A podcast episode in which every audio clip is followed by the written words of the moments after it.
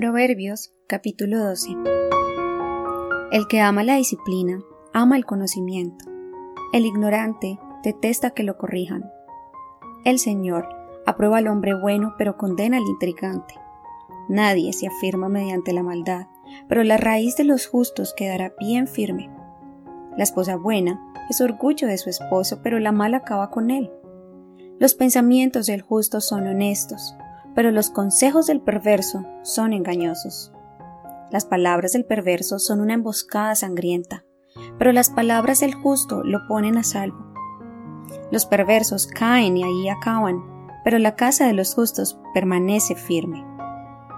Al hombre se le alaba según su inteligencia, pero el ignorante solo obtiene desprecio.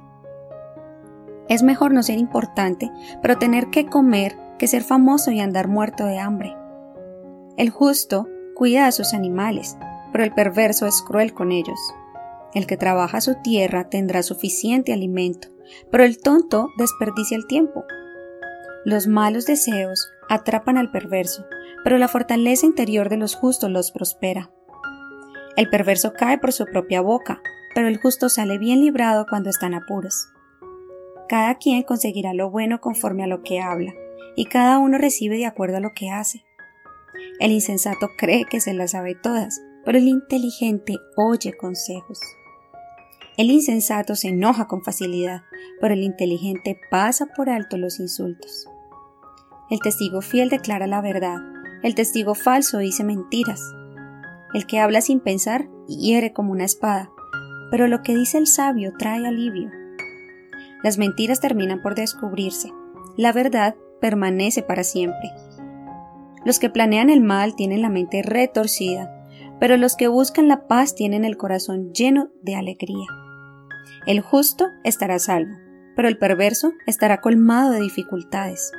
El Señor detesta a los mentirosos, pero se alegra con los que dicen la verdad.